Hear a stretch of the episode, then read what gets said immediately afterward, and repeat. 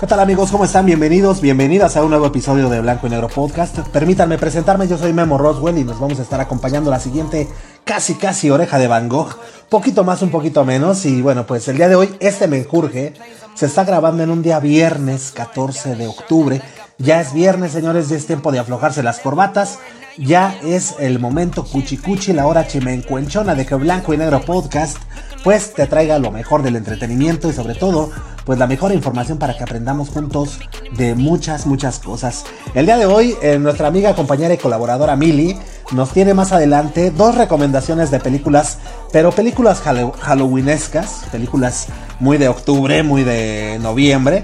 Y una de esas recomendaciones ya está en el cine y la otra la puedes encontrar en tu plataforma de streaming llamada Netflix. Así es esta plataforma que ha dado mucho de qué hablar, por cierto, en los últimos días o meses, no lo sé, o semanas. No lo sé porque, pues, güey, es increíble que suban los precios tanto y que te ofrezcan tan poco. La verdad es que siento que nos están vendiendo gato por liebre, pero hay sus excepciones, la verdad hay que decirlo. Hay sus excepciones, hay, hay muy buenas series, hay muy buenas películas, sobre todo eh, series muy, muy polémicas, por ejemplo la de, la de Jeffrey Dahmer, ¿no? Este asesino, asesino serial, este, que pues se está poniendo muy de tendencia ahorita en la plataforma de TikTok y algunos pues están bien encabronados, ¿no? Por así que, ¿cómo te lo digo, no? Y otros, otros cuantos, pues se sienten ya bien Jeffrey Dahmers, ¿no? Ya, ya. Te digo que hace ocho días te comentaba que como los chavitos, como cuando eras chavito y veías una película de Bruce Lee, ya te sentías, ya te sentías karateca, ya querías salirte a la calle a soltar, a soltar este guamazos con los chacos, ¿no? así, así la banda está vuelta loca, pero en fin. No te pierdas la cápsula de Mili que nos trae más adelante. También está el señor Flippy del barrio Palmundo quien hoy nos viene a contar cómo se vivían los conciertos, pero no de ska, de punk, de rock, como acostumbra hacerlo, sino pues de otro tipo de música, otro tipo de conciertos totalmente diferentes. Y todo esto en aquellos ayeres cuando no había internet. El señor Rumex 2020 el día de hoy no nos va a poder acompañar, desafortunadamente. Este, pues porque, eh, la chamba, la chamba lo rebasa al señor y pues Eh, eh, eso sí, el señor Romex 2020 siempre quiere terminar la semana con todo. Y no lo dudo, güey. O sea, ahorita está, está, pero hecho la frieguiza. Mi queridísimo Romex, te mandamos un fuerte abrazo, un saludo enorme pues en donde quiera que estés, que seguramente estás ahorita escuchándonos pues con una con una cebada, ¿no? Yo, yo creo que ya el señor Rumex 2020 nos escucha hasta el día de mañana, que ya está más tranquilo. Nuestra amiga, compañera y colaboradora Hilda O, la encargada de las news, las noticias, lo mejor del entretenimiento de Blanco y Negro Podcast. El día de hoy nos trae varias cápsulas, la neta es que no te la puedes perder. Eh, vienen nuevos conciertos, nuevo material de bandas, de news, sobre todo. Y este, pues, ¿qué, qué, qué onda con, con, House of the Dragon? ¿Qué onda con los anillos de poder? Todo esto y mucha, mucha, mucha, este, muchas noticias más nos trae el día de hoy. Nuestra amiga colaboradora, Hilda O. Te digo, tenemos programazo el día de hoy, no te lo puedes perder. ¿Yo de qué te voy a estar platicando? Vamos a platicar acerca de el camino que va del autodesprecio al amor propio. Porque hay mucha banda que el día de hoy la neta es que no se quiere ni un poquito. Y ya es tiempo de sacudirnos esas malas vibras. Y es por eso que el día de hoy te voy a compartir un, un artículo que me encontré. Que son siete pasos, siete pasos para encontrar el camino que va del autodesprecio al amor propio que mucha, repito, mucha falta nos hace. Bien, vamos a comenzar con el episodio el día de hoy, pero no podemos comenzar sin antes averiguar qué es lo que ocurría en un día como hoy, pero de algunos añitos atrás. Es por eso es que es por eso es que, es por eso que, déjame platicarte, carnal, que en un día como hoy, 14 de octubre, pero del año de 1964, el estadounidense Martin Luther King recibe el Premio Nobel de la Paz. Martin Luther King Jr. fue un pastor estadounidense de la Iglesia Bautista que desarrolló una labor crucial allí en los Estados Unidos al frente del movimiento por los derechos civiles para los afroamericanos y que bueno pues además participó como activista en muchas protestas contra la guerra de Vietnam eh, y la pobreza en general. Por eso eh, y, muchas y ahora sí que hay muchas cosas más encaminada a terminar con el apartheid estadounidense y la discriminación racial a través de medios no violentos, fue condecorado con el Premio Nobel de la Paz en 1964. Cuatro años después, en una época en que su labor se había orientado especialmente hacia la oposición a la guerra y la lucha contra la pobreza, fue asesinado en Memphis cuando se preparaba para liderar una manifestación. Bien, señores, y en cuestión de la música, en un día como hoy, 14 eh, de octubre, pero del año de 1978, nace el señor Usher. Usher, este cuate cantante y actor estadounidense, este, se llama Usher Terrence, eh, o Terry para los, para los cuates, ¿no? Mejor conocido como el señor Usher, es un cantante, compositor, bailarín, es muy buen bailarín, por cierto, productor de música y actor que pues ha venido Ah, ha vendido perdón, más de 75 millones de álbums y 200 millones de copias a lo largo de su carrera. También es parte del grupo de propietarios del grupo de la NBA Cleveland Cavaliers y tiene su propio sello discográfico llamado US Records. Bien señores, pues ahí está. Vamos a quedarnos aquí a platicar un ratito, ¿por qué no? Y para toda la gente que es muy dura consigo misma, te va a interesar mucho esta, esta nota, esto que te voy a comentar, a compartir a continuación. Eh, si, eres, te, repito, eres muy duro o, te, te, desanima lo que percibes cuando, cuando estás mirando en el espejo, pues ya es momento de que, de que bajemos pues hasta las raíces, güey. Es momento de reparar eso que está a nivel profundo y que lleva pasándonos muchísimo tiempo, ¿no? El camino al autodesprecio, a del camino del autodesprecio al amor propio en siete pasos, güey. Y es que mira, las personas tardamos mucho tiempo en darnos cuenta que pues a veces no nos queremos tanto como, como deberíamos de hacerlo. Hay quienes eh, pues se habitúa tanto a la crítica de su personalidad o su carácter, eh, su físico y sus logros conseguidos que hace del desprecio un hábito inconsciente. Lo lleva hasta el extremo de desear ser otro, tener inclusive otra vida, habitar otro cuerpo y ser de una manera muy muy diferente. Pero pues, pues el espejo se empeña en reflejarles a diario su auténtico yo. Eh, es en el que apenas confían y, que devalúan de mil maneras diferentes. Y vamos a ser sinceros, güey. O sea, no hay nada peor que estar en el interior de una piel, pues que, que desagrada, ¿no? Este vínculo traumático con el autodesprecio conduce tarde o temprano a más de un trastorno psicológico. Este es el grave problema que ocurre, güey.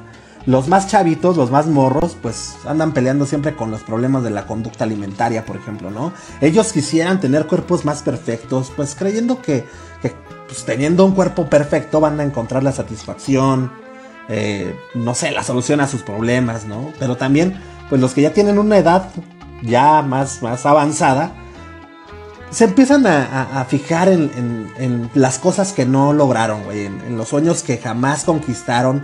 Y, güey, o sea, la verdad es que mucha banda está ahí culpándose de su mala suerte, de su mala fortuna, güey, de sus nulas valías para alcanzar lo que, pues, un día se, eh, se propusieron, ¿no? Es muy fácil caer en el abismo del odio a uno mismo cuando pocas caídas resultan tan peligrosas. Empezar a mirarnos con otra luz y con otro filtro más amable y más compasivo nos va a permitir cambiar percepciones. Cultivar el amor propio es tan importante como respirar o como alimentarnos. Solo, y escúchame bien, solo respetándonos y apreciando quiénes somos, vamos a poder tener una vida más plena, una vida más significativa.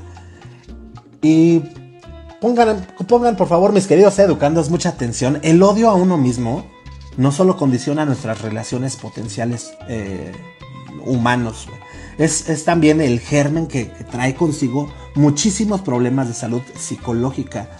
Eh, las personas que se odian a sí mismas están cargadas de muchos resentimientos y pues liberar todo eso nos, nos va a ser de mucha ayuda, güey. Eh, ¿Por qué nos odiamos a nosotros mismos? Pues esta, mira, esta cuestión tan sencilla de plantear es, pues es en realidad una de las más difíciles de responder y podríamos hablar de sentimientos de insuficiencia, insatisfacción vital, baja autoestima, pero pues es que el autodesprecio es un estado que por término medio pues suele gestarse en la adolescencia y acompaña a la persona durante una parte muy, muy, muy amplia de su vida, güey. Para comprender su origen, podríamos rastrear un en factores afectivos, eh, ambientales como la crianza eh, eh, hipercrítica. También pues, podríamos hablar de factores de personalidad como el perfeccionismo obsesivo y la autoexigencia. Pero pues algo que debemos comprender también es que una vez que se instala en el cerebro la narrativa mental de la inutilidad, cuesta muchísimo, muchísimo trabajo desactivarla. Un estudio de la Universidad Nacional de Australia destaca la relación entre el odio a uno mismo con la ideación suicida. Estamos ante una variable que no podemos descuidar ni infravalorar, güey. Las personas que no se valora, eh, que no confía en sí misma y que arrastra siempre constante frustración, debe trabajar en sí misma. Hacer un cambio. Pedir ayuda si es necesario. Y bueno, pues vamos a ver cómo pasar del autodesprecio al, amor propio, ¿no? Aquí nos menciona este artículo como número uno es importante tomar el control de tu mente. Tu mente es una experta en tortura psicológica y muchas veces el modo en que te educaron, el haber vivido un trauma o incluso la propia personalidad, encienden en nuestro interior los mecanismos del autodesprecio. Si es tu caso, debes atender pues los siguientes procesos cognitivos que refuerzan el odio a uno mismo. Pensamiento de todo o nada. Este enfoque es el que hace que cuando cometes un error te veas como un fracasado, como un perdedor. Recuerda que las personas no somos buenas, no somos malas, no somos brillantes, no somos ignorantes, excepcionales o mediocres. Todos, todos, todos discurrimos entre esas franjas grises intermedias donde haya oportunidades de mejora. Entonces, no te pongas etiquetas y pues mejor confía en tu potencial, ¿no? Eh, también hay otro punto que tenemos que tomar eh, mucha atención y es el razonamiento emocional. El razonamiento emocional. Procesar todo lo que te pasa solo desde el filtro de las emociones va a hacer que siempre te dejes llevar por tu ansiedad, tu desprecio, por tu angustia, ¿Qué debemos de hacer? Pues aplicar una mirada más racional a lo que te pasa y, de esta forma vas a vivir mejor. Otro punto, domina a tu crítico interno. Todos tenemos un crítico interno y la forma en que te hablas determina cómo te ves, güey. Es tiempo de que empieces a ser más compasivo contigo mismo. A mí me pasa muchas veces que tantito la riego en algo, tantito no me sale algo y me estoy diciendo, ah, estoy todo, güey. O sea, fíjate cómo te hablas. Fíjate cómo te hablas. Eh, eso es dominar a tu crítico interno. Tolera tu imperfección y tus errores. Vivimos en una sociedad que nos vende el éxito y la belleza como trampolines a la felicidad, pero no creas nada de esto, La perfección es una fábula, o sea, es como lo que hoy le llamaríamos una fake news. Es una trampa para, para el bienestar psicológico nada más, güey. Tenemos que aceptar que todo ser humano es falible, es imperfecto y también esto va a aligerar tu carga en tu interior, güey. Así que pues es mejor que empieces a ser más permisivo contigo mismo y tolerar tus errores, perdón. Tolerar tus defectos eh, y, ya, güey, ¿no? Otro punto es no a la comparación social, güey. Para pensar del auto... Para pasar, perdón, del autodesprecio al amor propio, niégate a compararte con los demás, güey. Deja de focalizarte en lo que ha logrado tu mejor amigo, tu carnal, el hijo del vecino. No te midas tomando como referencia lo que ves cada día en Instagram, güey. Evita verte a través de este cristal pues, tan turbio de la comparación social a la que pues nos abocan desde, desde chamacos, ¿no? Clasifica tus fortalezas. O sea, ¿qué es lo que se te da bien, güey? ¿Qué logros has demostrado en el pasado y de los que te sientes orgulloso?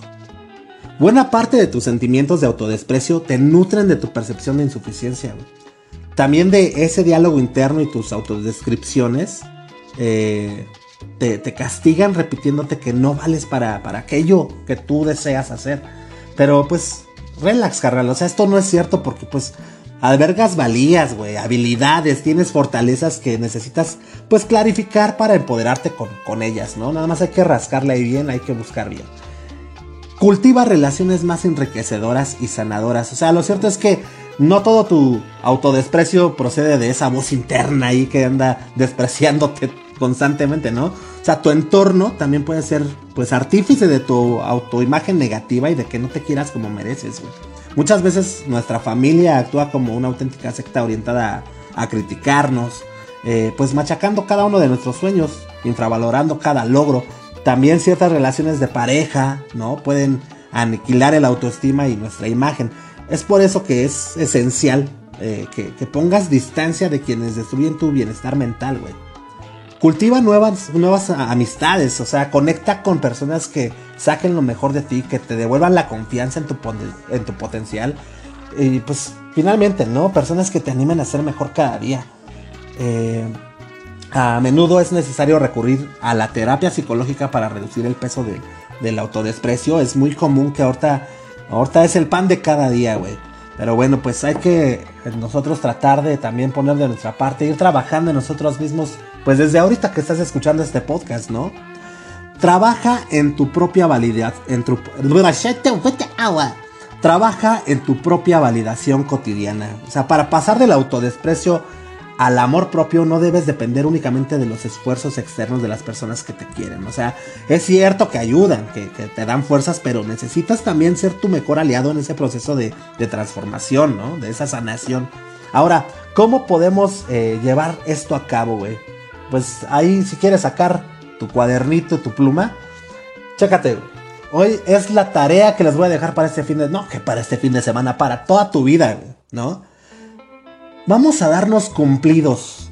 Cuando, cuando hagamos algo bien, cuando hagas algo bien, eh, pues date cumplidos y también date ánimos cuando, cuando llegues a fracasar.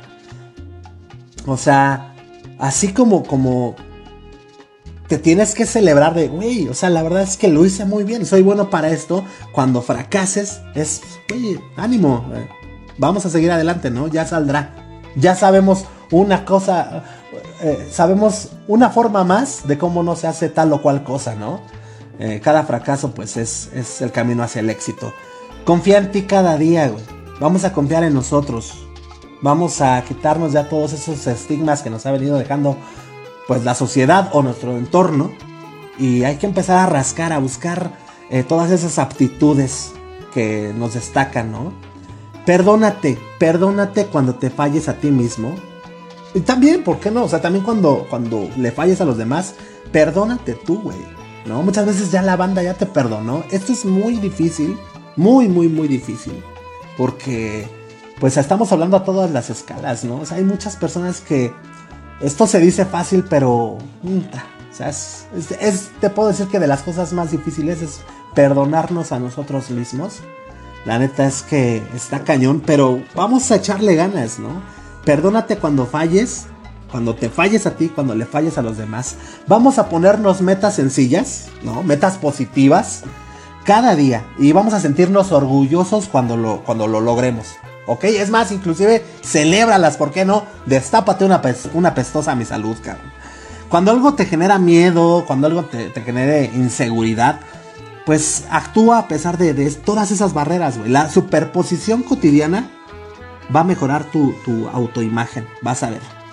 Solicita ayuda experta si tus sentimientos de autodesprecio dominan tu vida, güey. O sea, si ya es algo que te rebasa, por favor, eh, solicita ayuda experta, güey. Todas estas estrategias, pues que te acabamos de mencionar, te pueden servir de ayuda, pero pues no resulta fácil para, para pues, pasar del autodesprecio al amor propio de una manera rápida, ¿no? Las raíces del autodesprecio eh, pueden estar siendo alimentadas por un trauma en esos casos en los que la situación es compleja. No dudemos en solicitar ayuda especializada, mereces quererte más para vivir mejor, más libre y más autorrealizado y sobre todo más feliz. Entonces, este, pues acércate a, un, a un especialista, ¿no?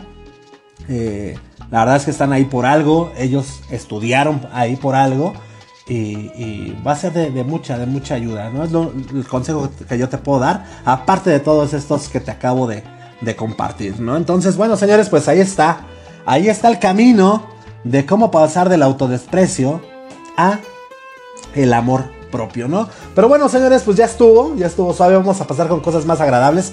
Vamos a escuchar a Milly, a ver qué nos tiene hoy para recomendarnos. Ya les mencioné que nos trae ahí dos películas, una que te puedes encontrar en El Siniestro y la otra en Netflix. Entonces, Mili, por favor, pues de qué se trata, cuéntanos.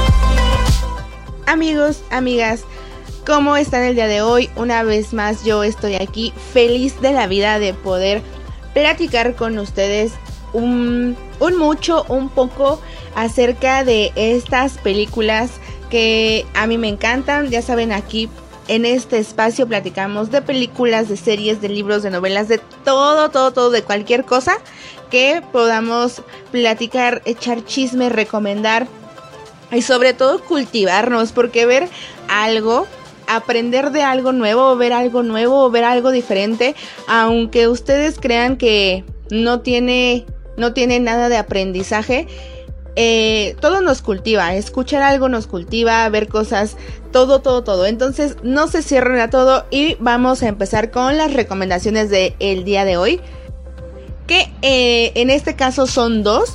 Y bueno, pues estamos en octubre, este mes obviamente es de películas de terror, todo es spooky, todo es halloweenesco, todo es Día de Muertos. Y eh, esta vez pude ver dos películas nuevas.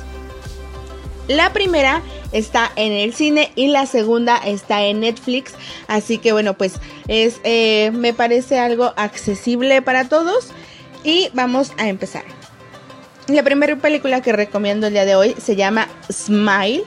Eh, yo creo que han escuchado hablar de ella porque hizo mucho revuelo en redes sociales, tuvo una gran campaña de publicidad, se estuvo anunciando hace varios meses e incluso tuvieron unas activaciones donde ponían a gente con estas risas macabras en medio de de estaciones suburbanas, de partidos de béisbol, etcétera, etcétera.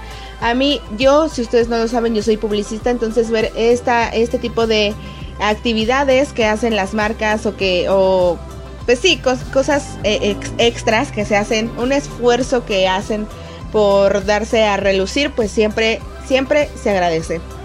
Ahora, entrando a la película, pues como bien nos lo dice el título y como vimos en toda la publicidad, se trata acerca de sonrisas.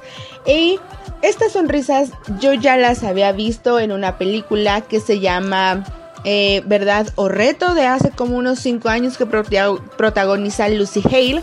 Eh, y, la trama es va ligada un poco, yo, yo lo entendí así, es una mezcla entre, entre, esa película por lo de las sonrisas y El Aro por la historia.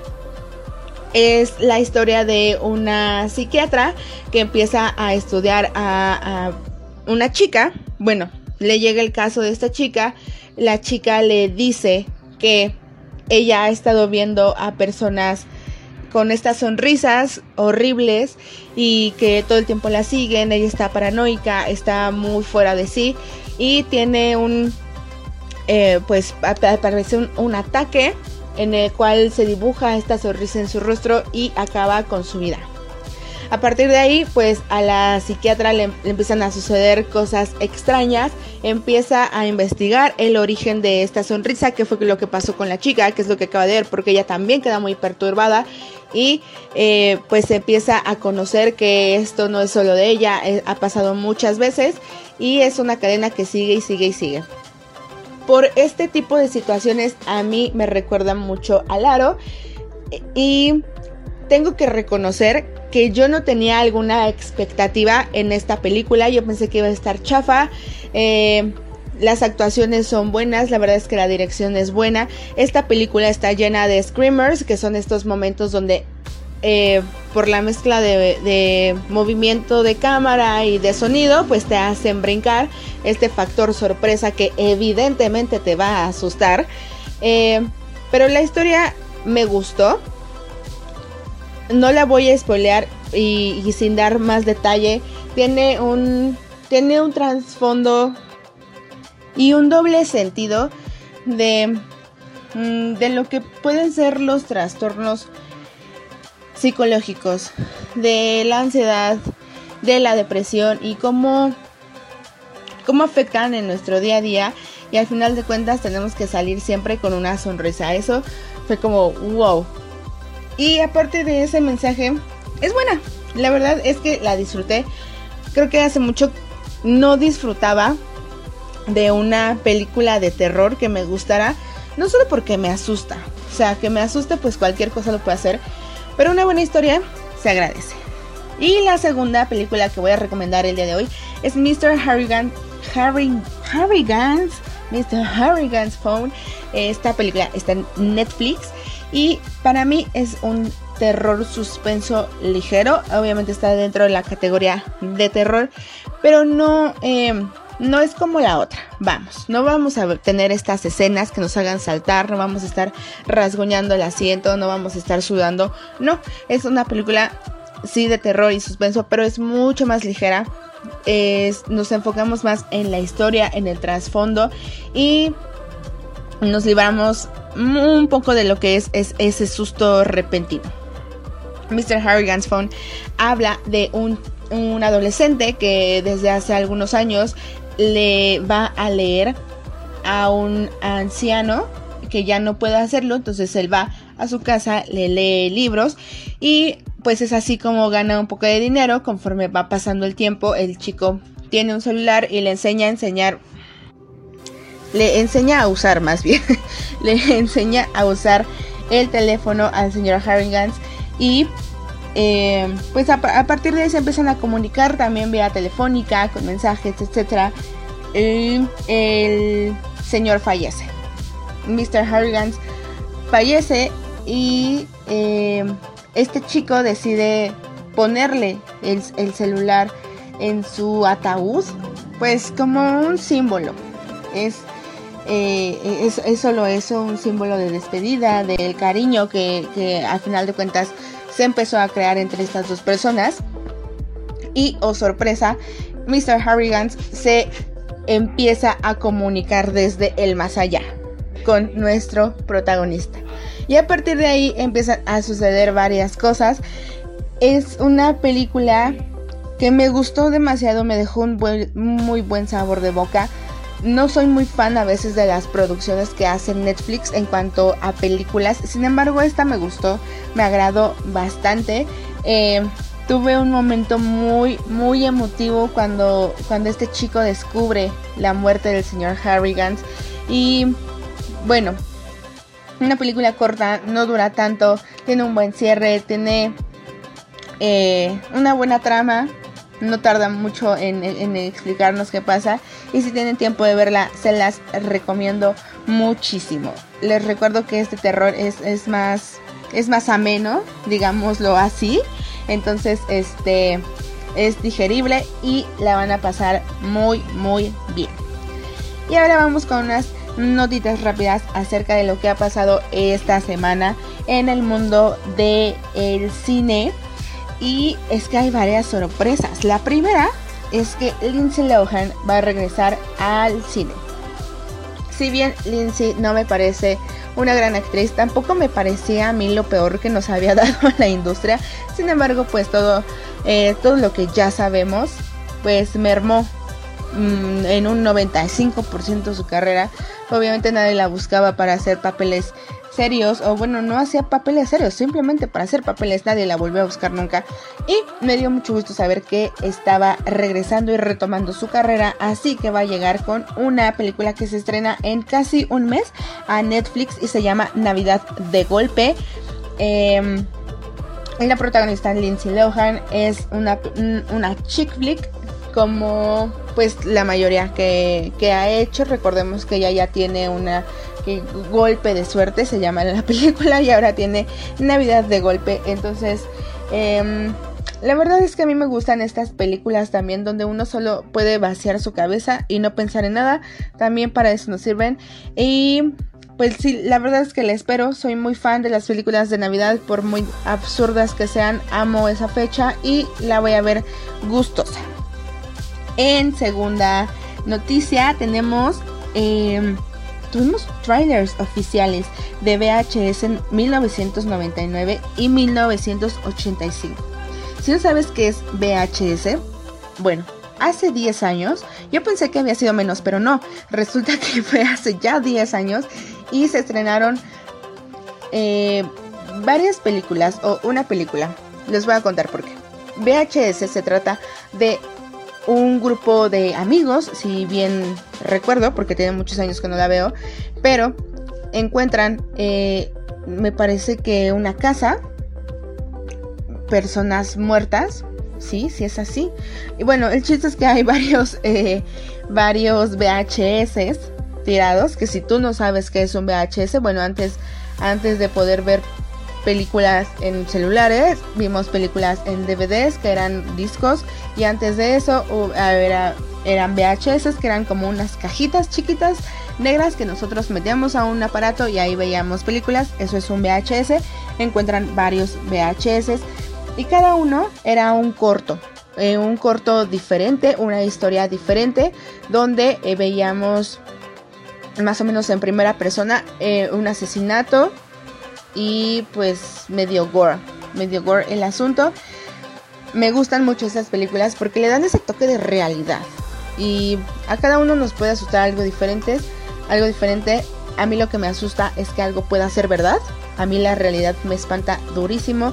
Entonces, ah, por eso a mí me gustan tanto estas, em, estas películas. Me parece que hubo un festival eh, como una Comic Con o una convención. La verdad es que no estoy muy al tanto, pero ahí se presentaron estos dos nuevos trailers y nos, no, un trailer y nos hicieron saber también que iba a haber uno, un VHS de 1985. Entonces, qué bueno que esta saga siga y ojalá sea tan buena como la primera entrega o las primeras entregas que tuvimos acerca de ella. Esta semana vimos también el trailer de la película de Mario Bros. Uf, el tráiler es una delicia.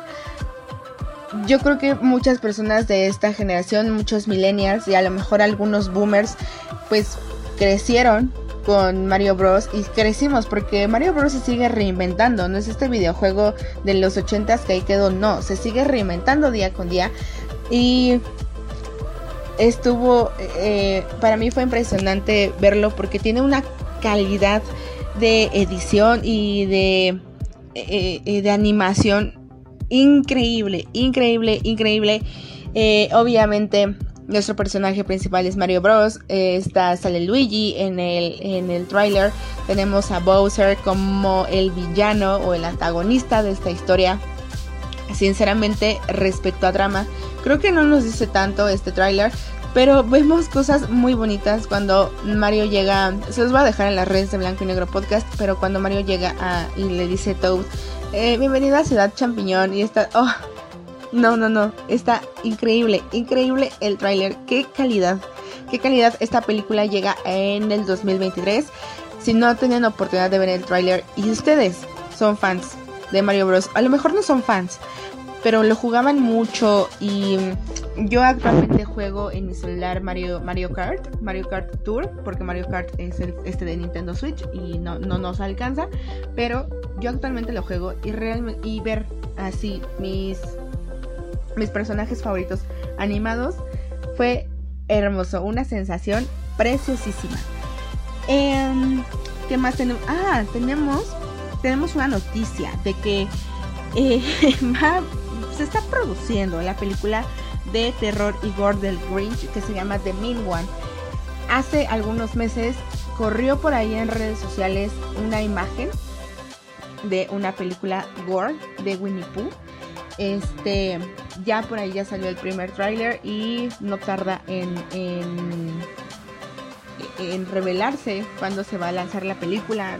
No sé bien cómo funciona aquí, pero lo mismo va a pasar con el Grinch la está dirigiendo un, chico que se llama Steven Lamorte, que la verdad ha dirigido varias cosas, pero nada relevante, entonces no se me hizo muy importante ponerlo o eh, platicar de ello aquí. Entonces eh, va a salir, va a salir de Mingwan. Estas películas me dan mucha risa porque no tienen el presupuesto hollywoodense, ni la producción, ni, gran calidad actoral son más estas películas que yo les contaba como de Sharknado y cosas súper extrañas, pero que al final terminan haciendo tanto revuelo en redes sociales que ahora ya no es necesario tener una gran producción, simplemente con que uno lo suba a internet, haga ahí su luchita, su ronchita, lo suba y algo pase, ya. Eh, ahora es mucho más fácil y ahora todos podemos hacer cine y ahora todos podemos ser actores, entonces vamos a ver qué pasa con esta película Gore de The Mean One y de El Grinch. Por último, les quiero platicar que se está llevando a cabo el vigésimo sexto tour de cine francés en México. Em, se va a llevar a cabo del 6 de octubre al 24 de noviembre, o sea, todavía tenemos bastante tiempo para asistir al cine. Me parece que solo está en Cinépolis. La verdad es que, bueno, aquí en México, pues es el gran monopolio del cine es Cinépolis y, si, y ¿cómo se llama? Cinemex. Este, desconozco si está en Cinemex, sé que si está en Cinepolis. Solamente serán siete películas las que se van a rotar en esta, en, este tour francés, en este, en este año. Y bueno, pues como les comentaba al principio, siempre es bueno ver cosas diferentes, ver cómo es el cine de otras culturas. Vi eh, más o menos cuáles son las siete películas. No pude ver bien los trailers, pero vi que son películas actuales entonces voy a tratar de dejarles ahí los trailers en las redes de Blanco y Negro Podcast, así como los nombres. Y bueno, espero que puedan asistir. Esto es todo por el día de hoy. Eh, les mando un fuerte abrazo, espero que hayan disfrutado esta cápsula y yo leo sus comentarios en nuestro grupo de Blanco y Negro Crew. Bye bye.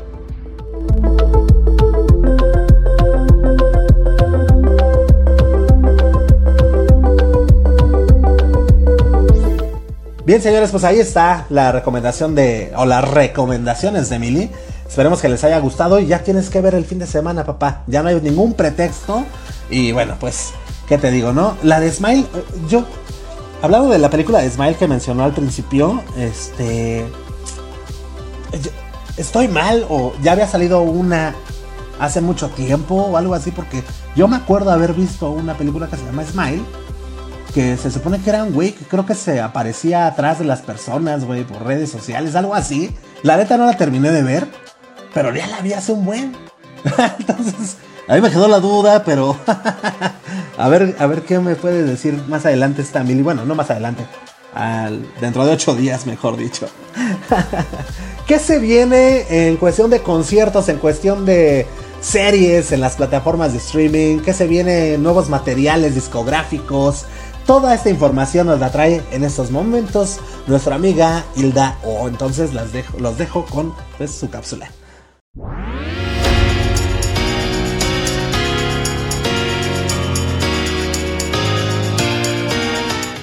Hola, ¿cómo están? Bienvenidos a su sección de las news aquí en Blanco y Negro Podcast. Hoy les traigo novedades de dos de las series más comentadas del año, así como dos grandes bandas que regresan a México y una que otra notita más. Así que comencemos. Vamos a empezar con dos de las series del momento en dos de las plataformas más importantes, HBO Max y Prime Video.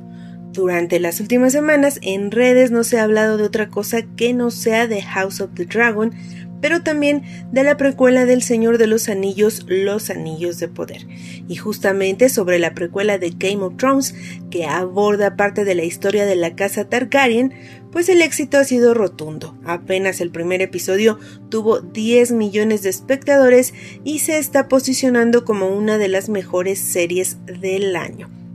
En este contexto, HBO confirmó la segunda temporada de La Casa del Dragón.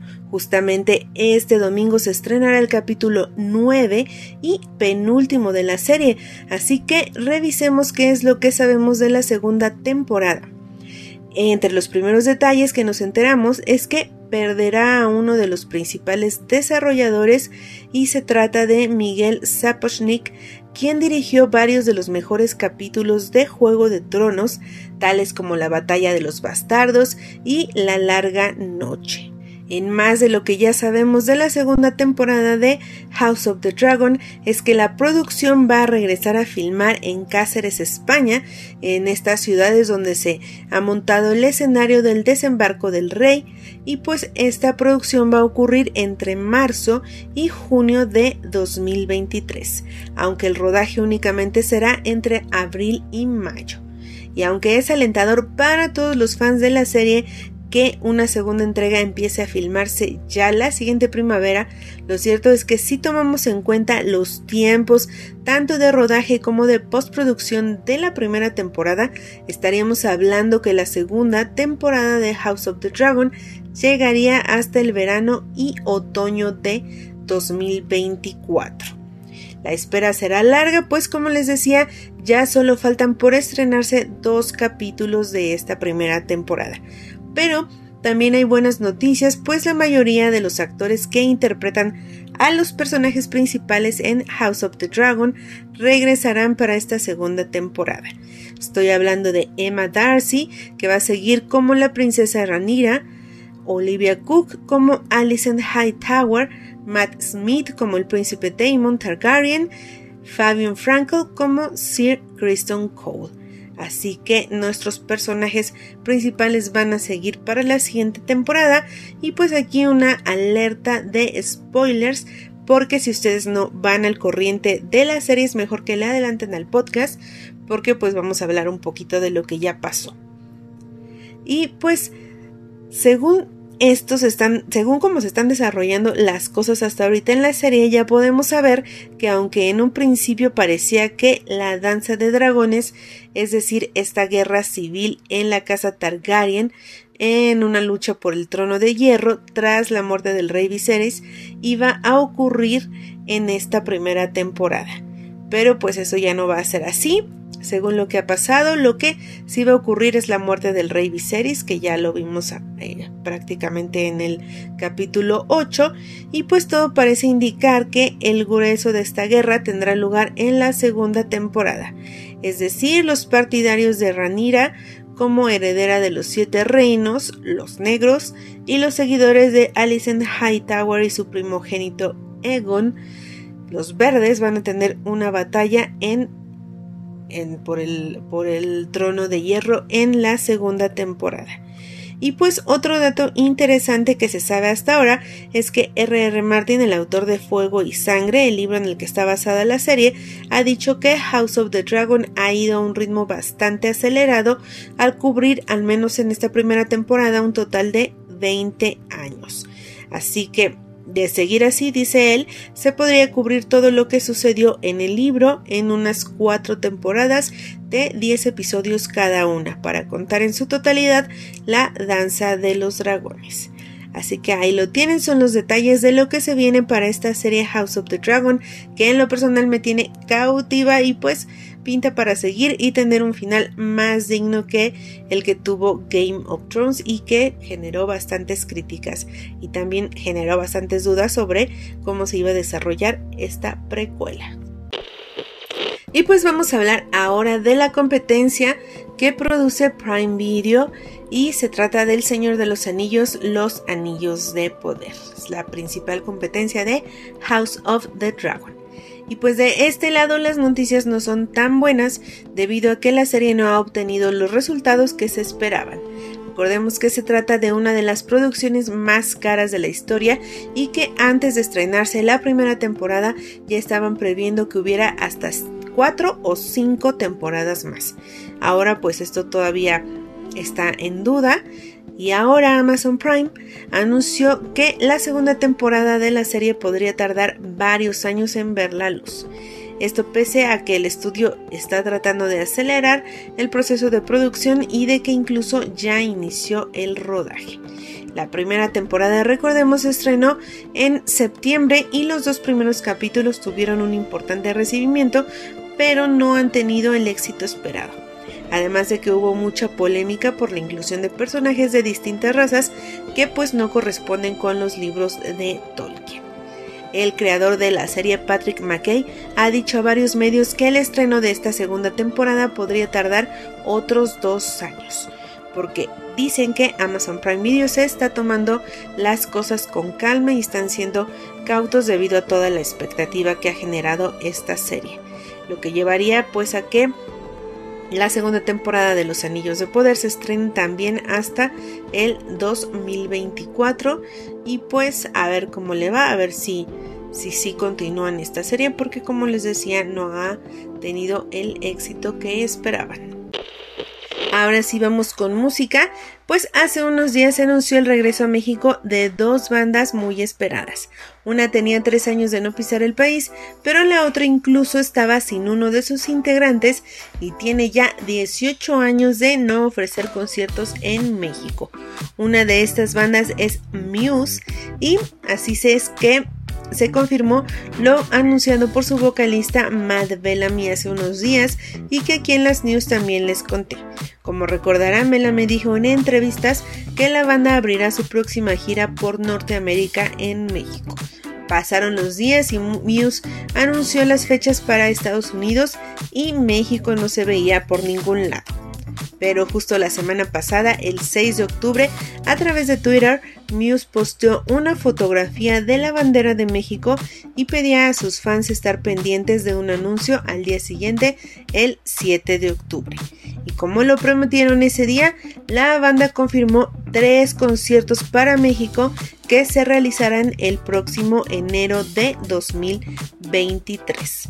Así, el Will of the People World Tour va a llegar a nuestro país y se cumplió. Muse abrirá su gira por Norteamérica en México.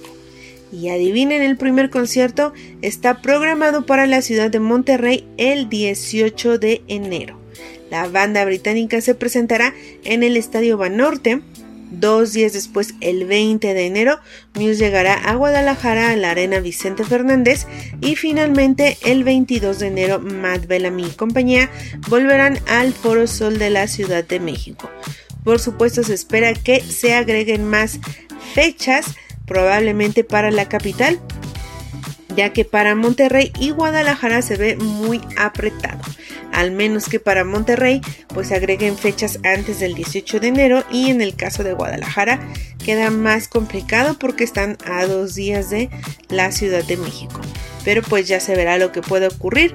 Por lo pronto, este viernes, día en que se publica este podcast, ya habrán pasado la preventa para fans, la preventa Priority y la preventa para tarjeta dientes Banamex y será este sábado 15 de octubre cuando los boletos salgan a la venta al público en general. Así que si quieren ir, pónganse listos, aunque como les decía, lo más seguro es que se agreguen fechas y pues realmente los precios están súper accesibles, no están caros. Están, si acaso, entre los 2000 y algo y hasta los entre los 400 algo así. O sea, no están caros los boletos. En este tour pues vamos a poder escuchar lo más nuevo de la música de Muse, ya que como también les conté aquí, acaban de lanzar su último álbum, Will of the People, que ha tenido un buen recibimiento entre todos sus fans. Y la otra banda que les decía que tiene 18 años sin venir a México es Bling 182. La banda de Happy Punk tuvo una manera muy peculiar de anunciar su regreso al país, ya que fue esta semana cuando varios carteles comenzaron a aparecer en calles de la Ciudad de México y días después Blink confirmó que se presentaría en México con Tom DeLonge incluido, es decir, con su alineación original completa. El trío se presentará en la Ciudad de México, Tijuana y Monterrey como parte de su gira de reunión. La primera fecha de Blink será en el próximo Festival Imperial GNP en Tijuana el 11 de marzo del 2023.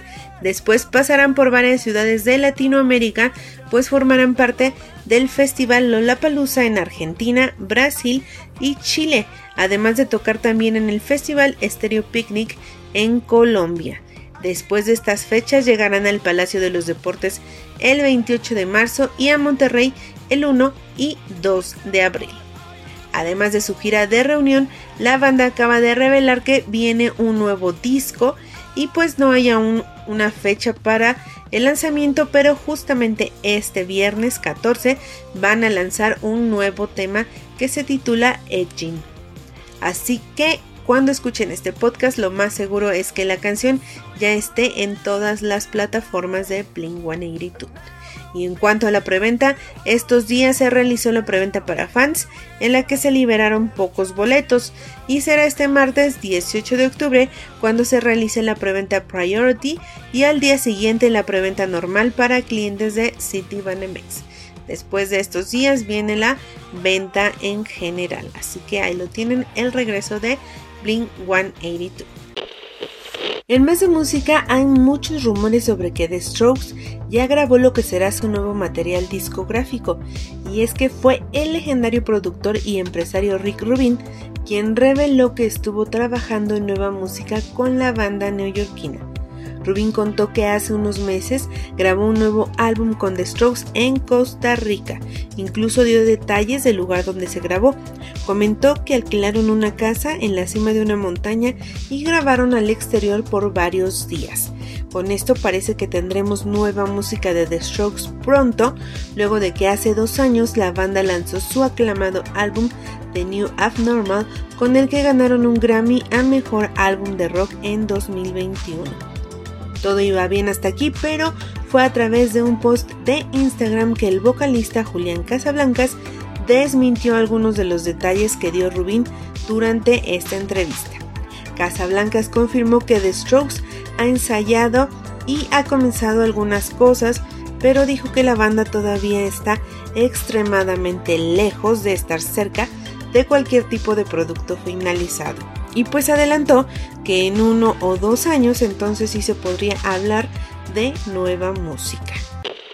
Para terminar con las news de esta semana, también hay fuertes rumores sobre quiénes serán los artistas encargados de amenizar la apertura del Mundial de Qatar 2022.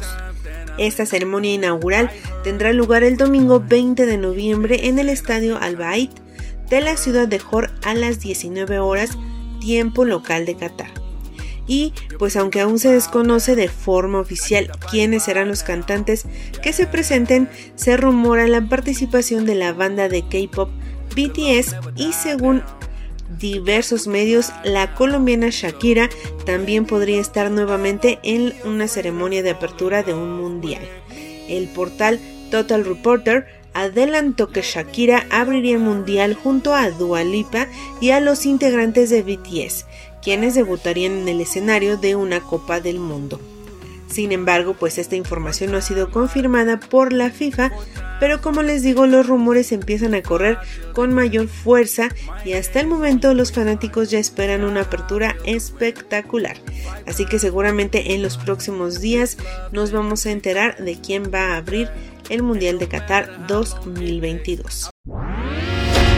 Con esto nos despedimos, pero ustedes no se vayan, continúen para lo que viene de Blanco y Negro Podcast y nosotros nos escuchamos hasta la próxima. Ahí está toda la información, señores. Pues, ¿qué más, no? Ya están bien informados. Ya váyanse pepayando para. Bueno, más bien. Eh, eh, hay, que escuchar el nuevo material de Muse. Hay que. Hay que. Pues ya. Este. Si, si no has visto House of the Dragon, si no has visto este, los anillos de poder. Lánzate, papá, lánzate. Hay un buen de cosas que ver y que hacer este fin de semana, sin duda alguna. Bien, señores, pues eh, vámonos con el señor Flipe del Barrio Palmundo que nos viene a relajar un ratito, a platicarnos cómo se vivían aquellos conciertos. O, no, no conciertos, estos eventos, eventos de música, este, que no tienen nada que ver con el rock, ni el ska, ni el punk eh, pero aquellos ayeres cuando no había internet. Entonces, pues vamos a recordar con el señor Flippy. Adelante, Flippy.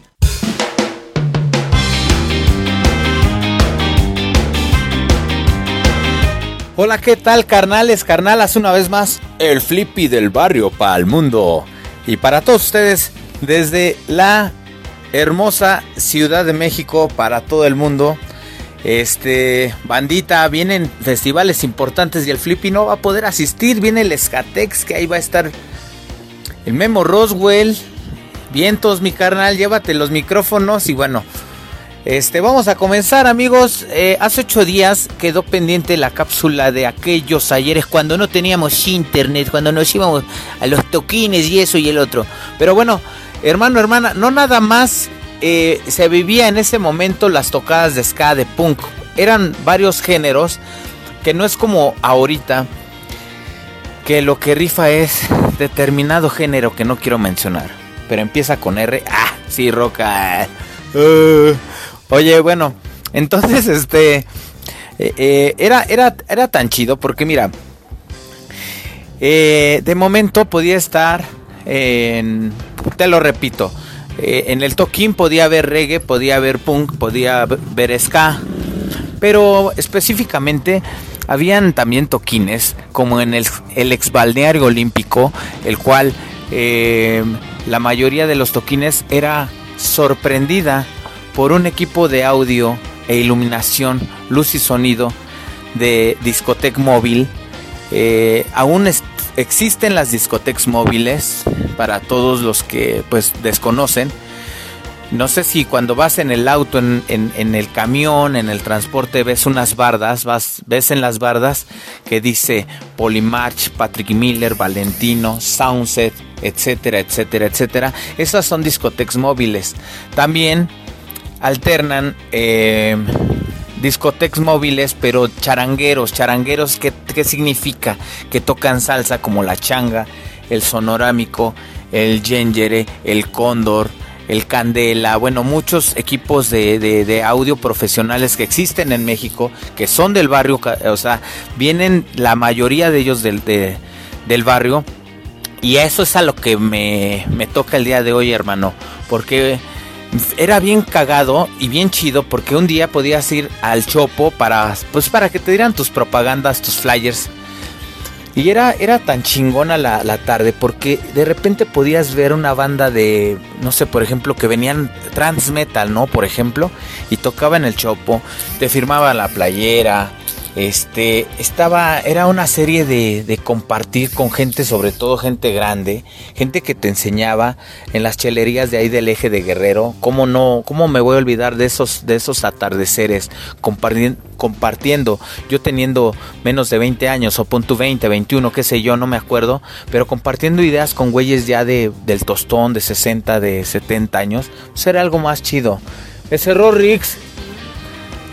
Y pues este pues así, ¿no, carnales? Eh, eh, así era el, business. Entonces, a lo que voy también es que, aunque estuvieras vestido de pinche cumbiambe, de, de, de rocker, pues tú, tú, podías ir caminando, ibas, podías ir así en el guerrero, terminabas en el centro, podías ir a la meche, y si encontrabas un toquín en el barrio, en la calle, te metías a echarte una caguama con quien sabe quién, solo pedo, pero bailabas una cumbia, una guaracha, una salsa. Y era... De verdad que era chido, güey, porque realmente no tenías una dirección. Y con eso no te estoy diciendo que, que, está chido perderte en el alcohol o perderte en las drogas, sino que era una, una época donde realmente no, no, no teníamos esa familiaridad con el, o ese apego más bien, ese apego con el celular. En el celular, carnal, carnala, tú puedes estar en tu cuarto y durar 20 días, un mes. Y todo, todo lo que necesites lo puedes encontrar en el celular. Obviamente la razón, las cuestiones físicas, pues es imposible, es ilógico, pero te metes a, cualquier plataforma, Messenger, Facebook, eh, eh, WhatsApp, todo lo que tú quieras eh, eh, YouTube, por ejemplo, ¿no? O sea, quieres un concierto y lo ves, ¿no? Quieres rolas este, chidas, aleatorias, te pones el Spotify, ¿no? Que bueno, gracias a Spotify, pues todos ustedes nos, nos, nos abren las puertas en su casa, en el taller o en su oficina. Tome usted eso. No, no, no, no. No, no, no pagaron ellos. Pero este, bandita, de eso se trataba la vida, de eso se trata la vida. No den, no, no den no de enfrascarnos en un solo género. Eh, o sea, em, eh, eh, en esas tocaditas que te platicaba hace ocho días que eran en la Fresno y, y, y X, Y y Z, pues también estaban los rapes también. O sea, los, los rapes a mediados de los noventas rifaban más aquí, ¿no? Pero hablándote musicalmente, la neta, la neta, a mí me pasó y ahí está el pinche memo carnal. Diles, platícales. Una ocasión me fui, el flippy, el flippy rabe, se fue a un rabe. y al otro día, carnal, carnal, ¿a qué crees? Pues yo, la neta del rape, todo loco, todo mal, todo vestido de raver, de electrónico. Eso fue justamente cuando el Panteón Rococó graba su primer disco a la izquierda de la Tierra y lo va a presentar al Circo Volador. No, no me dejes mentir, Guillermo. Yo no recuerdo si fue 1998 o 99 o 2000 o 97, no me acuerdo. Lo que sí me acuerdo que el disco se llamó A la izquierda de la Tierra. Lo que sí me acuerdo es que el Panteón Rococó hizo muchas, muchas adaptaciones nuevas a, a, las canciones antiguas, a los ritmos antiguos. Y yo del Rabe hasta la madre el pinche Flippy, todavía con Kawama, la, tira me quería llevar. Todo, todo, todo un show. Entonces, eh, ahí les abrió el antidoping, lo tengo en mente. Eh, me la pasé chido, me topé al, charro, un valedor que vive ahorita en la, en la, en la colonia Guerrero. Un saludo, mi charro, si estás en la hija de los apaches, también un fuerte abrazo, carnalito. Y carnales, de verdad que era, era una fiesta de sabor. Fiesta de sabor, pero auditiva. Porque no nada más era enfrascarte, ah, yo soy Rabe. No, güey, no más. Güey, en ese momento, y, te lo diga el Memo Roswell, yo sé que a lo mejor lo estoy rostizando mucho, pero pues la neta no. Somos camaradas de muchos años atrás. Y casualmente en el barrio pues habían unas, todavía existen las famosas jardineras donde nos sentábamos a compartir ideas, a platicar, anecdotarios y, y casualmente a tomarnos la caguamita, ¿por qué no? Y a cantar canciones tal vez en ese momento de amor, tal vez de protesta, no me acuerdo la neta, pero lo que sí te puedo decir es que nos la pasábamos toda la noche tocando, cantando también, sin importarnos si la canción era de José José. Incluso cantábamos de la rondalla de Saltillo, así que hermano, hermana, si tienes un género preferencial, te respeto, pero a todas estas generaciones yo sí quiero decirles que necesitamos rescatar esa, esa esencia musical. ¿Por qué no? ¿Por qué no, no decirlo así? Yo tengo ahorita pues mucha gente que, que, que incluso eh, eh, escucha danzón, escucha cha-cha-cha y me vas a decir, ay no mames, pues tú ya estás grande. No, güey. La, la música no quiere decir que porque estás grande eh, eh, eh, escuchas a Beethoven, ¿no? O porque, porque estás grande escuchas a los Doors, porque estás grande escuchas al, al Carro Show, a los Pasteles Verdes, a los Temerarios, qué sé yo, música es música, carnal. Siempre hay un poser dentro de ese subterráneo underground que, esconde, que escondes. Y te lo digo en serio porque entre más melómano seas, más loco te conviertes en la cuestión musical, pero más compartimos las ideas con, las nuevas generaciones sobre todo.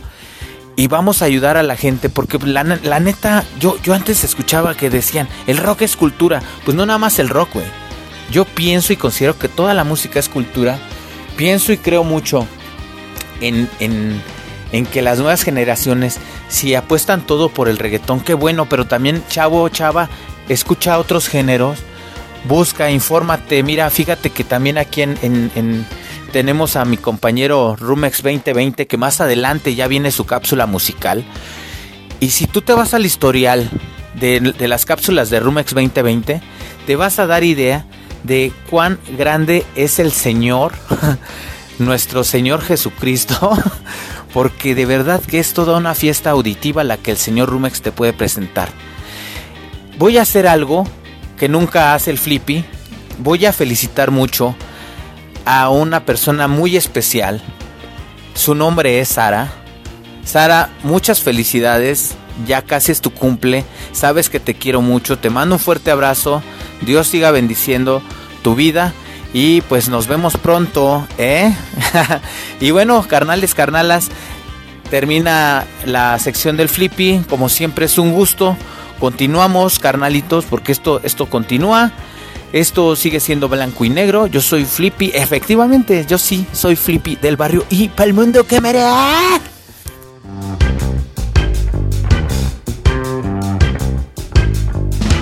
Ahí estuvo, señores, la, la rolita, iba a decir.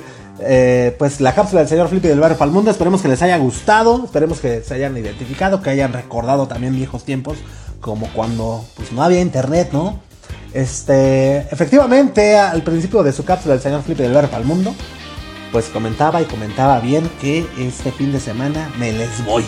Me les voy, señores, hay un festival de música ska y, pues es muy importante, es muy importante porque hace mucho tiempo que no voy. Voy a ver si enciendo los micrófonos ya estando por allá, no lo sé, no lo sé.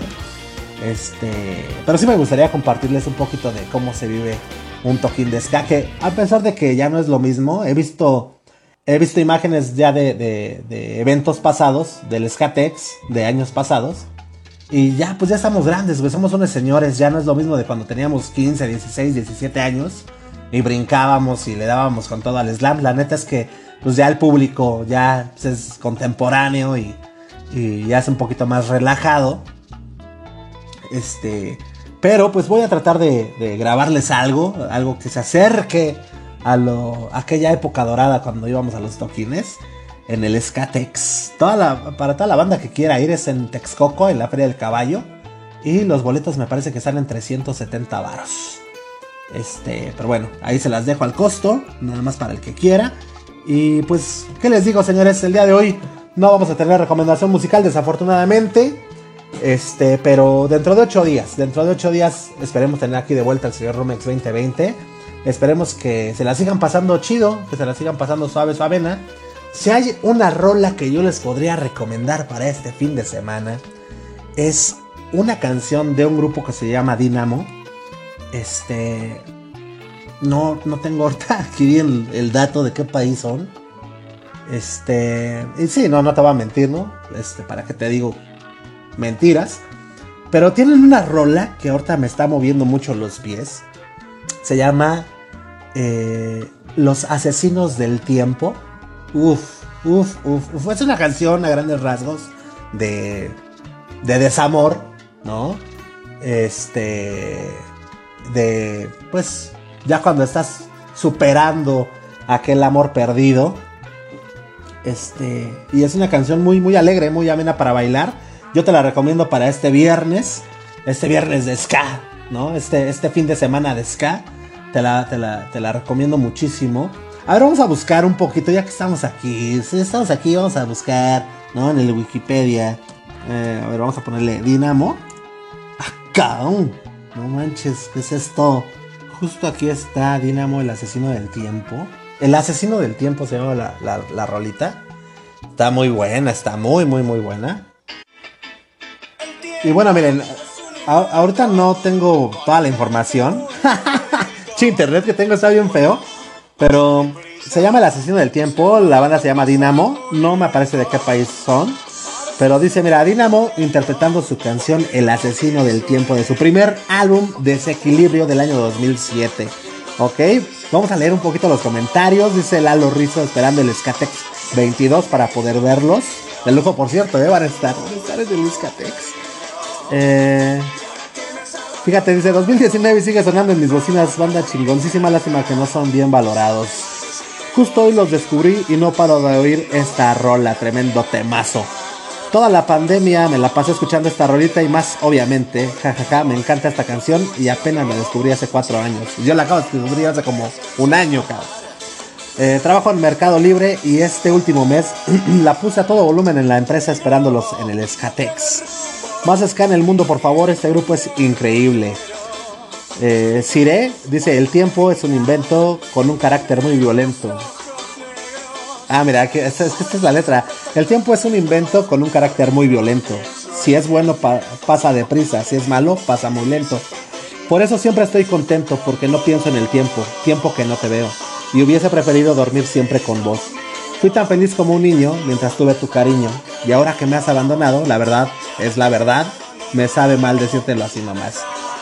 No vale la pena cargarse el corazón en cualquier bar por un amor que no funcionó. Será mejor descansar, descansar. El globo no tiene rumbo, pero tiene un derrotero, escrito por tu carita y tus lindos ojos negros. Por eso siempre estoy contento porque no pienso en el tiempo. Y hubiese preferido dormir siempre con vos. Ay, papá. Está muy, muy buena. Láncense a nuestro Facebook, nuestro grupo de Facebook llamado Blanco y Negro Crew.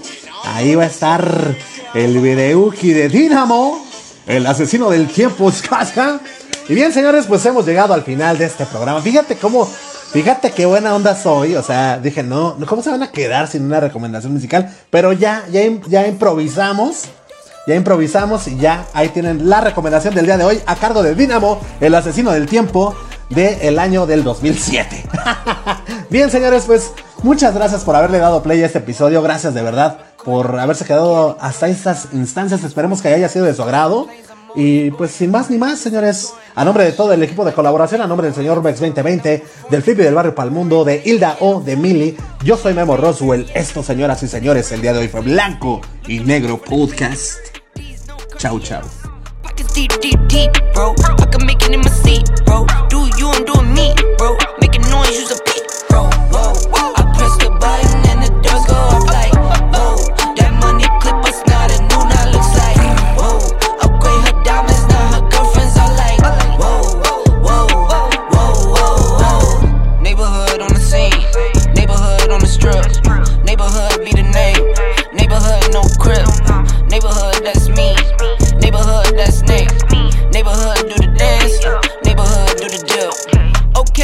Thought I'd never make it like no way.